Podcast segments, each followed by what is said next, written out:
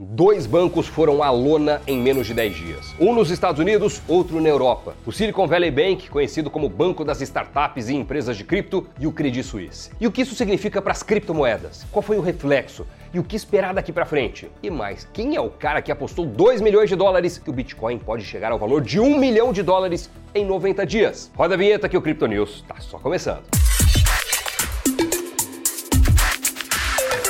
Salve pessoal, Crypto News está no ar. Nos Estados Unidos, o Silicon Valley Bank, o SVB, quebrou. Um banco a respeito do qual a gente pouco ou nada ouvia falar, né? Mas que era longe de ser pequeno. A gente está falando da segunda maior falência bancária da história dos Estados Unidos. Quem é ou era o SVB? E qual a sua importância para o mundo cripto em particular? O SVB era conhecido como o banco das startups e empresas de cripto, por ter sido um dos maiores financiadores de projetos nesses ecossistemas e também um dos principais depositários, onde startups, fundos, empresas do Vale do Silício e outras ligadas a criptos deixavam o seu dinheiro. Em números e nomes, eram 212 bilhões de dólares registrados em ativos no balanço do banco, dinheiro em grande parte de grandes nomes do ecossistema cripto e de outros segmentos de inovação que estavam entre sua clientela. Eu estou falando de Coinbase, Robinhood, Zoom, Tesla, Square, Airbnb, Uber, DocuSign, Dropbox, só para citar alguns dos mais famosos. Mas o banco teve as suas operações interrompidas e o seu controle tomado pelo governo dos Estados Unidos. Em um comunicado ao mercado, a autoridade monetária do país informou que o SVB estava insolvente, ou seja, não tinha mais capacidade de honrar os seus compromissos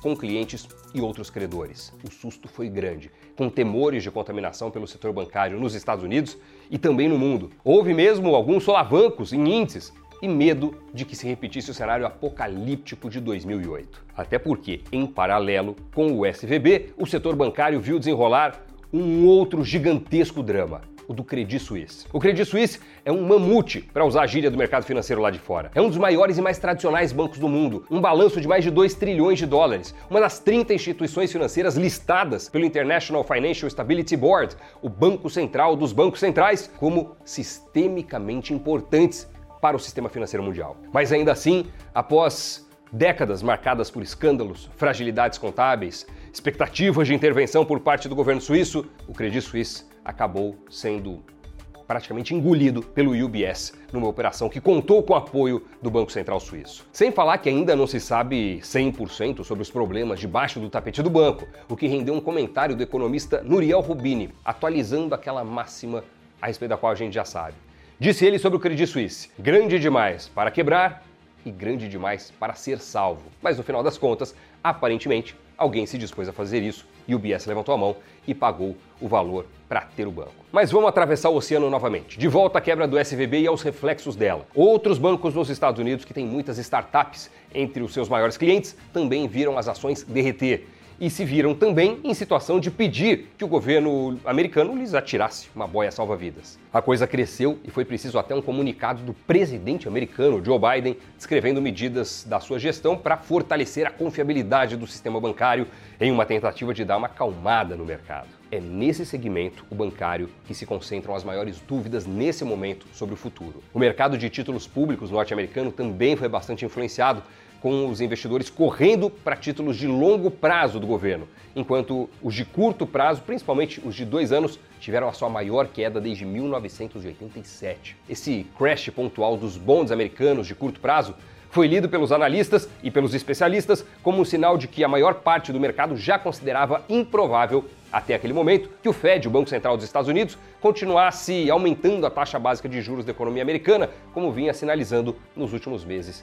E até mais do que isso. Mas desde então a situação dos bonds se reverteu parcialmente. E essa aparente unanimidade dos analistas sobre um recuo do Fed já foi dissipada, dando lugar a vozes que prevêem o contrário, que o Banco Central dos Estados Unidos deve aumentar ainda mais os juros. Olha, o assunto, você percebe, é bem controverso, tem opinião para todo lado e o mar continua turbulento. Uma das vozes foi a do Larry Fink, o CEO da BlackRock, a maior gestora de investimentos do mundo com 10 trilhões de dólares sob gestão. Na sua tradicional carta ao mercado no início do ano, Fink defendeu que o Banco Central dos Estados Unidos continue no seu movimento de alta dos juros como um remédio amargo contra o que ele vê como persistentes ameaças de inflação e de riscos de liquidez sobre o mercado financeiro. O chefe da BlackRock disse ainda que a situação atual está cobrando o preço do dinheiro fácil dos últimos anos de pandemia. Segundo ele, essa foi uma fase em que muitos investidores aumentaram a exposição a investimentos sem liquidez garantida, o que agora, ainda segundo o Fink, precisa ser corrigido pelas vias de mais aumentos de juros por parte do Fed. Ele conclui afirmando que uma resposta regulatória rápida foi o que ajudou a evitar uma crise mais ampla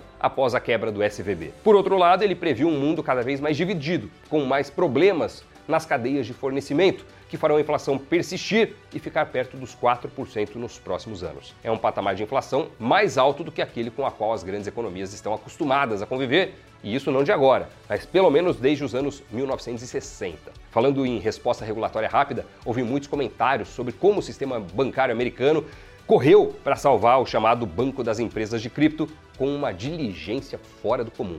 O FDIC, o Federal Deposit Insurance Corporation, uma agência do governo dos Estados Unidos criada para dar suporte ao sistema bancário americano, se apressou em anunciar um pacote extraordinário em parceria com o Fed e com o Tesouro Americano, olha que trio, para garantir acesso integral a todos os depósitos que existiam no SVB. É isso mesmo, acesso integral aos recursos do banco que quebrou. Ou seja, uma mão mais do que amiga né, do governo, indo além dos 250 mil dólares em depósitos que tradicionalmente são garantidos quando há problemas sérios com bancos e outras instituições financeiras. Essa ferramenta de garantia também existe no Brasil, nos modos do que faz o FGC, garantindo resgates de 250 mil reais por CPF em caso de problemas de liquidez em alguma instituição financeira. Bom, e uma parte, é claro que essa intervenção do Estado na economia gerou muita zoeira na internet, né? Essa aí mostra a dúvida entre qual botão de emergência apertar. O primeiro, que diz criptos são uma fraude, deixe o seu dinheiro nos bancos, e o outro, que diz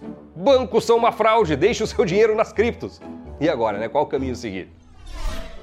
E teve de tudo. Uma senadora democrata viralizou ao criticar a pronta disponibilidade do governo dos Estados Unidos em salvar os depósitos do SVB, enquanto em oposição cobra multa e juros dos estudantes americanos em débito com o financiamento estudantil.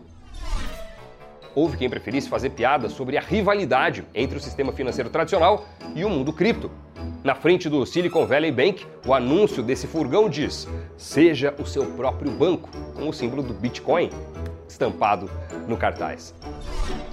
E finalmente, memes zombando das ideias do Estado mínimo e de não intervenção, que são tão populares nos meios bancário e cripto. Olha o Monopoly aí, com uma regra de perguntas frequentes que diz o seguinte: e se o banco ficar sem dinheiro? E a resposta: alguns jogadores acham que o banco quebra se ficar sem dinheiro. Um banco nunca quebra. Para continuar jogando, use pedaços de papel para seguir anotando cada transação dos jogadores até que o banco tenha dinheiro suficiente para operar novamente. Obviamente, é uma sátira, né? E como isso refletiu nas criptomoedas? No mercado de criptoativos, o efeito imediato da quebra do SVB foi um impacto positivo para os protocolos nativamente descentralizados e que não dependem de pontes com o sistema bancário tradicional. Caso da principal criptomoeda de todas, o Bitcoin. Nessa onda, a pioneira entre as criptomoedas viu uma disparada nos preços, que voltaram a ultrapassar os 28 mil dólares depois de muito tempo longe desse patamar. Nível que não se via há nove meses. Estou falando de 37% de alta em 10 dias. Ethereum também subiu bem. Mas no ecossistema cripto tem de tudo. E mesmo ativos digitais criados para funcionarem apenas no ambiente digital podem ter um pé no sistema tradicional. Em casos como esse, eles acabam sofrendo algum abalo também. Foi o que aconteceu com o USDC, a stablecoin pareada ao dólar emitida pela Circle e tida como uma das mais seguras stablecoins do mundo, mais até que a USDT. Segundo a sua premissa de existência, para cada um USDC emitido deve haver um dólar equivalente depositado na conta bancária, ou seja, um lastro total. Pois bem, uma bela fatia dessa reserva do USDC estava justamente depositada, adivinha, no Silicon Valley Bank, o banco que quebrou. E enquanto não se soube ao certo se o governo americano entraria com uma ação mais forte, com um pacote de resgate para salvar o SVB, o valor da USDC despencou ao longo da semana. Caiu até 88 centavos de dólar, uma moeda, vamos lembrar, que teoricamente deveria ser sempre no valor de um dólar, de forma estável. É nesse tipo de momento que a gente aprende que até mesmo as stablecoins não são tão stable assim, ao menos não sempre. Essa queda foi parcialmente recuperada, mas o susto deixou marcas. E também abalou alguns protocolos DeFi, as finanças descentralizadas. Em alguns casos, esses protocolos usam ou usavam o USDC como parte das operações e dos empréstimos. Por isso, alguns tokens de gestão de protocolos DeFi tiveram quedas. Agora é aguardar as cenas dos próximos capítulos, tendo em mente mais uma semana de aprendizados sobre a importância de diversificar e equilibrar bem os investimentos em cripto. Mas olha, o reflexo positivo para quem estava comprado em criptomoedas é que com o crescimento da insegurança e da desconfiança sobre o sistema financeiro e as instituições bancárias, antes vistas como super sólidas, caso do SVB e do Credit Suisse, as criptos ressurgem como fênix como uma alternativa interessante. Não é à toa que essa disparada do Bitcoin veio nos dias subsequentes e puxou várias outras criptos junto. Será que é o começo de uma retomada mais forte principalmente do BTC, tem gente que está otimista, viu? E otimista até demais. Balaji Srinivasan, o ex-diretor de tecnologia da Coinbase, está tão convencido de que a crise bancária americana chegará a níveis absurdos, gerando hiperinflação nos Estados Unidos e favorecendo drasticamente as criptos, que decidiu fazer uma aposta, mas uma aposta pesada. Se o Bitcoin chegar a 1 milhão de dólares em 90 dias, ele ganha 2 Bitcoins. Caso contrário, ele paga 2 milhões de dólares. Eu não sei quanto dinheiro ele tem, mas ele parece bastante decidido. Tomara que ele acerte 30% dessa aposta aí. Espero que você esteja curtindo o programa. Se tiver, muito obrigado pelo like, por se inscrever no nosso canal Invest News. E não acabou não, hein? Tem o Cripto Giro.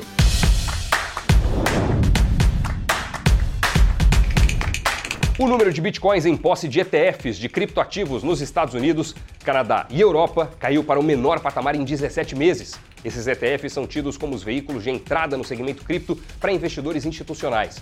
Por isso, a queda no número de bitcoins em posse desses fundos foi lida como um sinal de que os institucionais estão ainda reticentes com cripto e não estão participando do recente rally de preços do Bitcoin, tanto quanto outros perfis de investidores. Enquanto isso, a gestora de criptoativos Hashdex, que já há algum tempo é uma das líderes no segmento na América Latina, viveu essa semana um grande momento na Bolsa de Valores de Nova York. A empresa brasileira tocou o sino de abertura do pregão em comemoração ao aniversário de seis meses do lançamento de seu ETF de criptoativos, o primeiro aprovado no mercado americano sob a lei de investimentos do país. Antes de ir para o mercado dos Estados Unidos, a Hashdex já tinha lançado o primeiro ETF de cripto na B3, a Bolsa Brasileira, em 2021. Muito obrigado pela companhia neste Crypto News. Muito obrigado pelo like, por se inscrever no Invest News, no nosso canal. Bons investimentos e até o próximo programa, pessoal. Tchau!